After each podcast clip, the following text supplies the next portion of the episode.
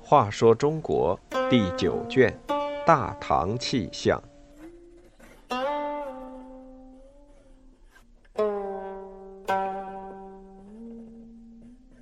五十八，三箭定天山。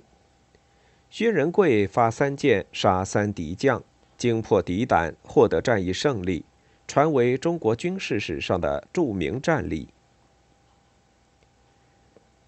公元六百六十一年元月，北方少数族九姓突厥酋长比肃清，不顾多年友好关系，率十多万大军侵犯大唐边境，来势凶猛。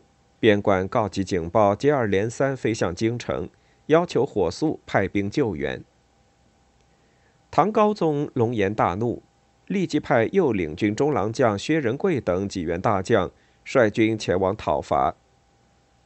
唐朝大军日夜兼程，迅速于三月抵达天山脚下。比素清未料到唐军如此迅速到达，急忙布阵对抗。他认为唐军长途跋涉，一定十分疲劳，正好杀个下马威，便选出了几十名骁勇的军官上阵挑战。这几十名军官都是突厥军中闻名的好汉，他们根本没把唐军放在眼里。耀武扬威的来到了阵前。这时，薛仁贵身穿白袍，跳下白马，迎上前去。他并不与敌将交锋，只听他大吼一声：“来将休要疯狂，且看本将军剑法如何！”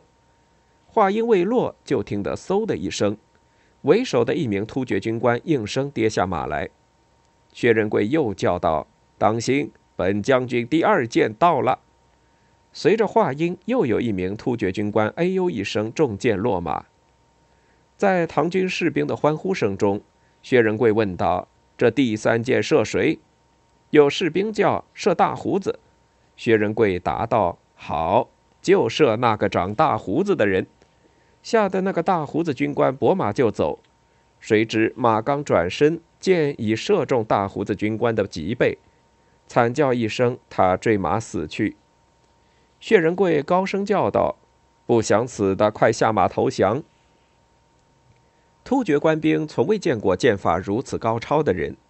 前面那几十名勇冠三军的军官未经交锋就下马投降，后面的士兵见状大惊失色，急忙调转马头，飞速向大漠方向逃去。薛仁贵哪里肯放过他们，率领唐军呼啸着猛追上去。常言说“兵败如山倒”，这时毕苏清哪里还控制得住这十多万如同潮水般崩溃的军队，也只好跟着逃命去了。这真是一场速战速决的战斗，可怜那些突厥士兵，有的被杀，有的被俘，有的自相踩踏。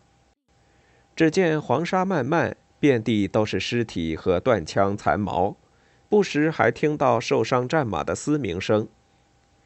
唐军凯旋班师时，士兵们一路高歌：“将军三箭定天山，战士长歌入汉关。”真是豪情冲霄汉。